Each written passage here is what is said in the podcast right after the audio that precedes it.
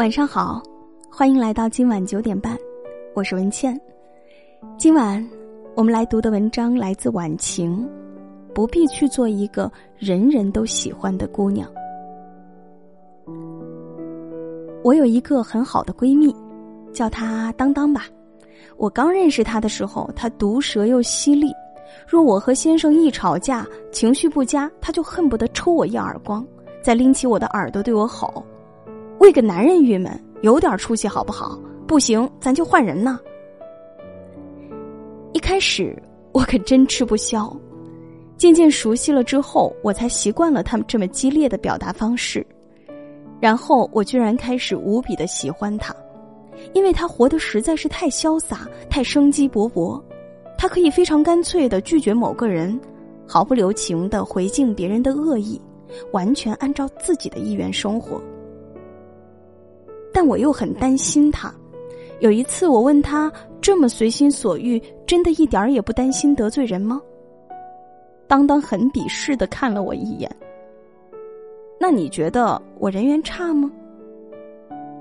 我仔细一回忆，惊讶的发现他的人缘比很多人都要好，而那些比他温柔、比他周到的姑娘，反而没有他这么好的人缘。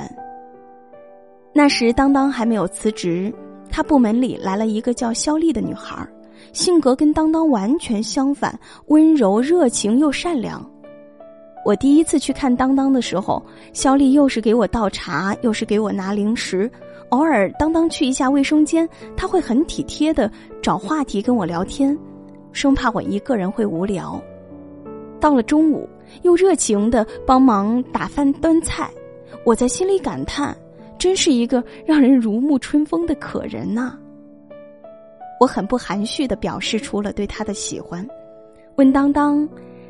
哎，你有没有觉得这样的姑娘非常讨人喜欢呀？如果我是男人，我一定要娶她。言外之意是让当当对我温柔点儿。当当嫌恶的看了我一眼，告诉我肖丽在部门里的人缘并不怎么样。我十分不解，如此善解人意的姑娘，怎么会人缘不好呢？下午，我坐在当当办公室上网。肖丽从自己寝室拎回来一袋水果，分发给办公室里的每一个人，但是他得到的只是别人面无表情的“谢谢”两个字，有的人只是“哦”一声，指一指办公桌上的某个地方，示意他放在那里，还有人直接表示不需要。一圈下来，这位姑娘甚至没有得到一句真诚的感谢。她默默的回到自己的座位上，开始处理自己的工作。这时候，一位同事接了一个电话，匆匆拿起包：“肖丽，我有事儿要出去一下，这个你帮我交到财务部去吧。”肖丽立刻热情的接过来，表示一定会做好。对方冲他笑了笑，道了声谢，只是听在我的耳里十分功利。肖丽放下手里的工作，赶紧拿了文件去了财务部。两个小时后，那位同事回来，随口问起，肖丽说：“已经交给财务部的某某了。”对方一听，脸色立刻沉了下来。你交给他干嘛呀？应该交给小沈才对。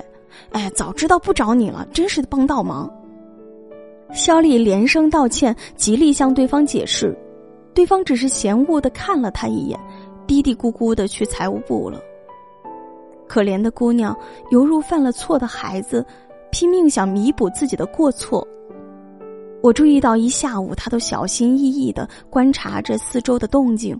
如果谁让他帮一下忙，甚至只是跟他说一句话，他就像得到了特赦一样。我看到了，心中很不忍，在 QQ 上问当当是不是要安慰一下这个姑娘。当当回了个白眼过来。我要是被人如此对待，我希望每个人都无视，那就是给我最大的尊重。我想了想，只好作罢。下班时，我和当当去地下车库聊起肖丽，忍不住为他抱不平。当当没心没肺的说：“他太希望得到每个人的喜欢，生怕得罪了任何人，所以失去了自我，只能换来别人更加变本加厉的不尊重罢了。”我说：“是你们部门的人太过分了吧？”当当从鼻子里哼了一声。部门只是社会的剪影而已。这个社会有很多人习惯去取悦不拿自己当回事儿的人，而不会善待那些真心对自己好的人。这就是人性。他看不懂这点，注定要受伤。当当继续说：“他把别人喜不喜欢看得太重要了，这样累坏了自己，也得不到想要的结果。”想到肖丽小心翼翼的取悦所有人，我都替他累。若是累的值得也就罢了，可是有些人注定是取悦不了的，甚至在接收到你想要取悦他的信息之后，更加不会把你放在眼里。所以，对于这些人是否喜欢自己，真的没有那么重要。这样的人，每个人一生中都会遇到几个。八岁那年，姑姑去上海时给我买来一条裙子作为生日礼物。我对那条裙子的印象实在是太深刻了。那是一条鹅黄色的真丝绣花连衣裙，娃娃领，公主泡泡袖，下摆绣着一排细碎的小花。这在八十年代是足以秒杀所有衣服的。那时候的孩子穿的衣服大多都是母亲从布店买回来一块布，然后找个裁缝做一下，手工好不好不提，款式基本都是差不多。像这样的裙子，在我们小县城里是看不到的。我拿到后喜爱的不知如何是好，姑姑让我穿上去给小朋友们看看，我只转了一圈就回来脱下了，生怕弄脏弄破了。之后。整整一个月，我每天都拿出来看一看，却舍不得穿。但是某天傍晚，隔壁邻居有个阿姨过来借这条裙子，因为她带女儿去喝喜酒，没有合适的衣服，她女儿又和我同龄，想借这条裙子穿一天。我自然是不肯，要知道我自己都没有舍得完整的穿一天呢。他不高兴的对我妈说：“哎呀。”你这女儿这么小气啊！只是借去穿一天而已，完了就洗干净还给她了。我妈自然不肯让我被人说小气，忙不迭的从我手里夺过裙子，赶紧送到那位阿姨手里，不顾我的眼泪和伤心。裙子被拿走了，我哭了很久，整整一天没有吃饭，也不肯说话。我妈对于我的小气很不高兴。觉得我一点儿也没有继承到她和我爸的大方。第三天，邻居阿姨来还裙子了，见我理也不理她，挖苦我道：“喏，还给你，一条裙子，有什么好稀罕的？这么小气，一点儿也不像你父母，一点都不讨人喜欢。”我当时不知道哪里来的勇气，回敬道：“你不喜欢我，我感到很荣幸，正好。”我也不喜欢你，结果我被妈妈狠狠的骂了一顿，但我觉得无比舒坦。后遗症就是邻居阿姨到处传播我小气，并且添油加醋的陈述了我如何没大没小的事迹。我妈念叨了我很久，他一直都想着如何帮我消除影响。要是以后别人都不喜欢我了，那可怎么办？后来。这条裙子放在箱子里，再也没有穿过。我没有我妈那种担忧，唯一觉得遗憾的是，我那时年幼，无力保护自己心爱的东西。成年以后，我更加明白，对于有些人，你只有不断的牺牲自己的利益，去满足他们的要求，才能暂时得到好脸色，或者一句言不由衷的感谢。一旦哪次没有满足，他们就会加倍的伤害你。有些人注定取悦不了，更加没有必要去取悦他。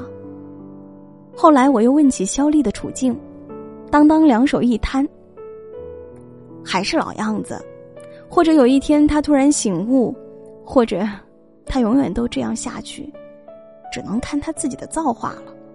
想要取悦所有人，最后只能。落个人人都不喜欢的下场，因为不论谁说什么，他都赞同。一个人没有自己的主见和立场，在别人眼里就是墙头草、谄媚的角色。而一个有主见的人，虽然不会人人都喜欢他，但跟他相同的人会喜欢。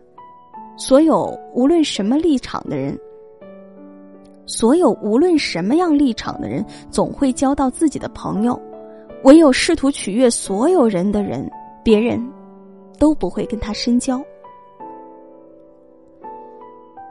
有一次，我在商场遇见肖丽，也许是他之前给我的印象太好，我还是忍不住跟他说了几句心里话，大意是让自己足够优秀，才能得到自己想要的一切。他乖顺的点点头，而这些话对他是否有用，我没有把握。后来我听说他离职了，我想起当当经常挂在嘴边的话：“我又不是人民币。”能让每个人都喜欢我，就算我真是人民币，架不住人家更喜欢美金、欧元，所以我不用人人都喜欢我。